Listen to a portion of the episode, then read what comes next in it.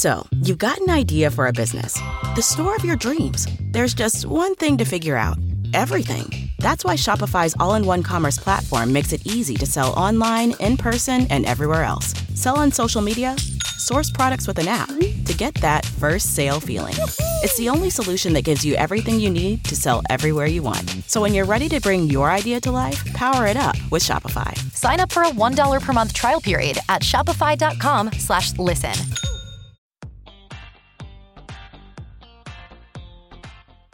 Gran Pablo, ¿qué tal? Muy buenas. Muy buenas. ¿Cómo está usted? Muy bien. ¿Cómo ve a su equipo? Bueno, pues es una buena dinámica. Hace mucho tiempo que no grabábamos. Sí, la verdad es que hace bastante, ¿no? Bueno, realmente cuando la vida no nos da un respiro para, para poder hablar de nuestro equipo. Sí, sí, está un poco liado últimamente, creo. Sí, la vida me está tratando, pero bueno, me está tratando bien, pero con, con mucha ocupación. Sin embargo, bueno, es buena noticia porque desde la última vez que hablaba, que hablamos usted y yo, el Sevilla ha tenido mejores resultados que peores.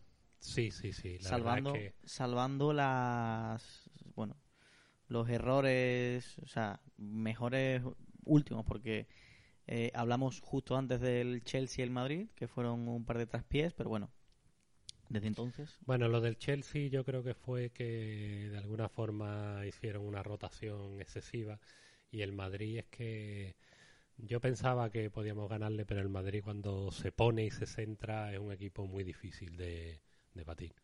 Bueno, ¿no? Y que además fue un gol en propia, un partido Sí. que estuvo luchado yo creo que hasta el final. Después llegó lo del Rennes, el Getafe, que para mí la de Getafe fue una victoria importantísima. El Sevilla no hizo un partido especialmente bueno mm, como para ganarlo y es cierto que ganó con un gol en propia, pero bueno, es que el Getafe se puso muy rudo allí en su campo. Y después eh, lo del Valladolid que me molestó bastante, pero con lo de Valencia pues eh, limpió un poco la imagen. Y se dio el parón en el Sevilla con un equipo que le hace falta, un parón, no de selecciones, sino un parón parón, pero que yo lo veo el equipo que puede llegar hasta el final. Dicho esto, Pero, hoy sí. pero fíjate que, que fuera de casa tenemos una dinámica espectacular. ¿eh? No, Creo sí. que hemos ganado los últimos mínimo cuatro partidos Sí, fuera de no. casa. Si yo no digo, si yo no digo que el Sevilla esté mal, estaba bien, pero que es cierto que bueno, eh, ha hecho buenos resultados, pero este parón general le va a venir muy bien porque el equipo Sí. mentalmente sobre todo estaba cansadísimo. Y físicamente, y Y físicamente. físicamente, hay jugadores, por ejemplo, como Campos, que ya lo hablábamos en el último podcast, mm, no han mejorado su línea.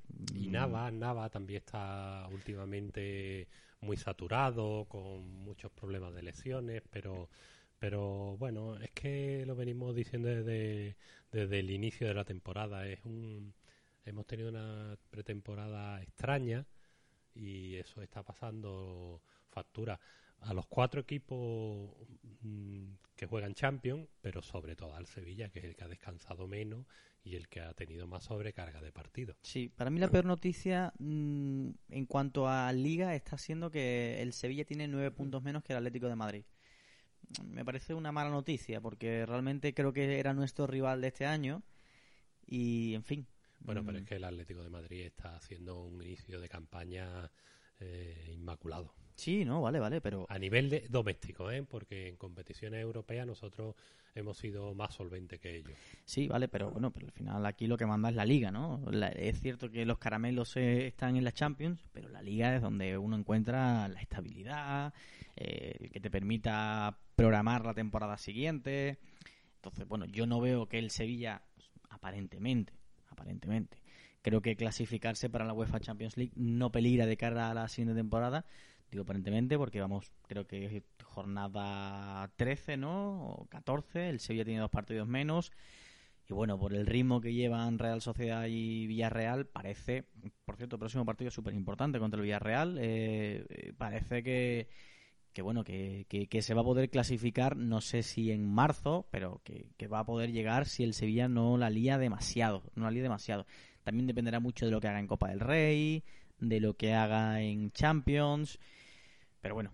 Todo, Bueno, todo esto, formas- todo esto van a ser cábalas porque la competición, como siempre ocurre, se decide en abril-mayo. Ahí es donde la competición se, se empieza a decidir porque el Sevilla es cierto que las últimas temporadas, si bien no ha empezado muy bien, a abril-mayo llegaba como auténticas máquinas y hemos visto muchos casos de equipos que en abril-mayo se han desplomado, como el Getafe hace dos y una temporada, la Real Sociedad también eh, La última eh, la última temporada pues se dio que se desplomó en el último tramo y no cumpl- cumplió objetivos pero no para lo que estaba llamada a ser.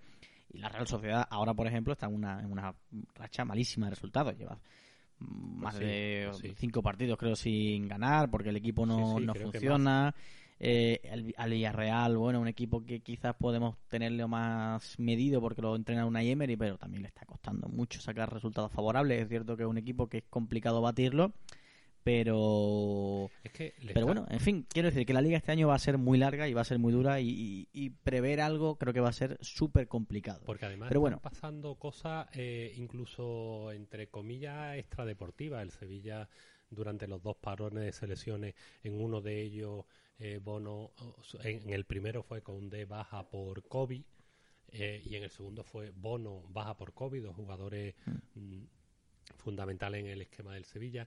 El, el Atlético de Madrid a ver cómo resuelve ciertas bajas Sí, importantes. por eso también, eh, Ahora este parón- Trippier, no sé si sabes que va a estar de baja 10 semanas por una sanción eh, por apuestas de la, de la Federación Inglesa de Fútbol. Bueno, pues el Atlético de Madrid, que flojea eh, en el lateral izquierdo, ahora va a tener un problema en el lateral derecho.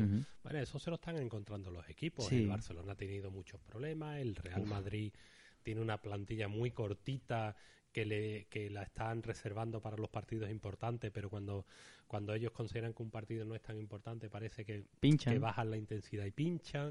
O sea que todos estamos ahí un poco, eh, Mm. bueno, a ver cómo sale. esto. Hay que recordar que el Sevilla, bueno, está en una buena posición, está quinto, si no me equivoco, y tiene dos partidos menos. Sí. Eh, está a nueve de Atlético de Madrid, que tiene los mismos partidos. Es cierto que no podríamos pensar que el Sevilla puede ponerse a tres, pero sí es cierto que tiene un partido menos que el Real Madrid y otro menos que el Barça.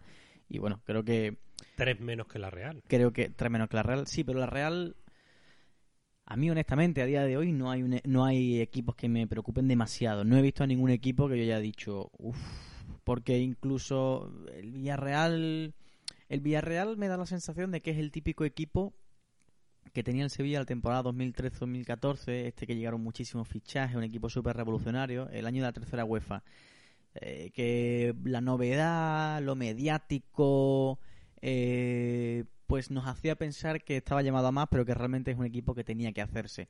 La, la- el Villarreal me da la sensación de que es lo mismo, o sea, eh, la pareja de mediocentros de, de Parejo y Coquelán no te gana o no te clasifica para la Champions y una delantera. Creo que son equipos que tienen que hacerse, que tienen que trabajarse mucho más y que llegarán como, posiblemente llegan- lleguen como un cohete a los tramos finales y, y posiblemente el Villarreal incluso gane este año la Europa League. Ojalá sea así, ¿no? Pero creo que para clasificarse a la Champions ya lo vivimos eh, con una Emery.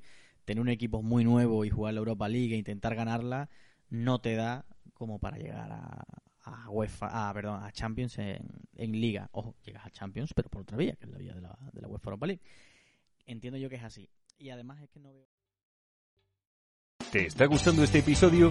Hazte fan desde el botón Apoyar del podcast de Nivos. Elige tu aportación y podrás escuchar este y el resto de sus episodios extra. Además, ayudarás a su productor a seguir creando contenido con la misma pasión y dedicación.